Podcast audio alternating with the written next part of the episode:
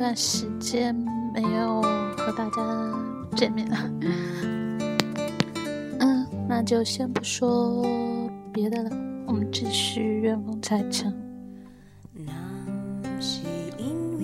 这一章叫做《冬融》。冬天的天空很阴，像一整块橱窗，白云偶尔紧贴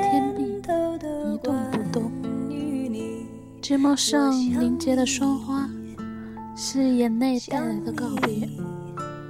时间像被水草缠出的毛，它抓紧海底，不肯告别。记忆也抓紧我，不肯告别。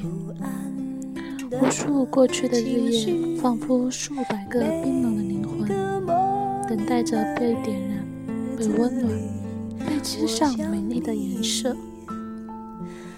穿西装的日子，穿毛衣的日子，穿运动服的日子，穿球鞋的日子。岁月像是饱满的海。荷花倾尽你不肯示人的痛楚，装点出一丝柔弱。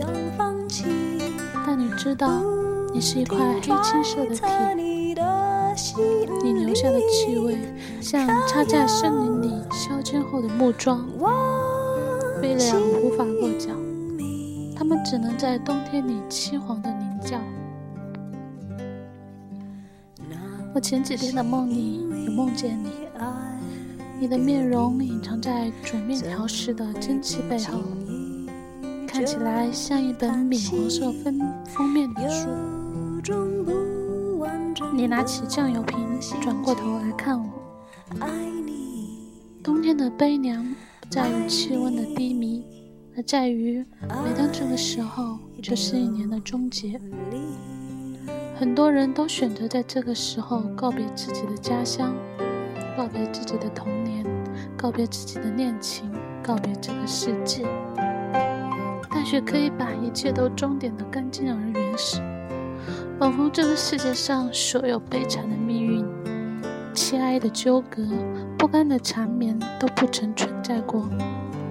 他把一切都温柔地包裹进一朵小小的绒花，它开放在最远最远的山泉边上，就像。你别在领口上的那个冬天。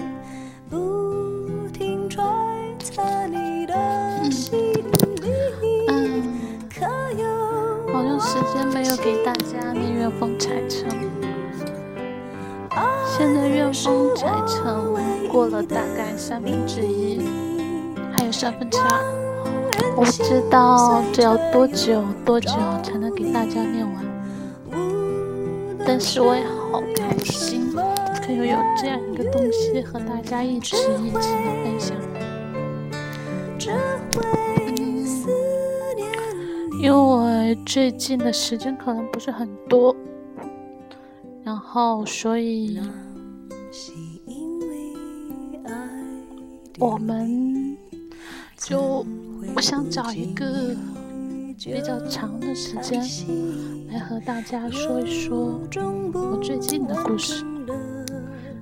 那么这一章先到这里，感谢大家的收听，再见。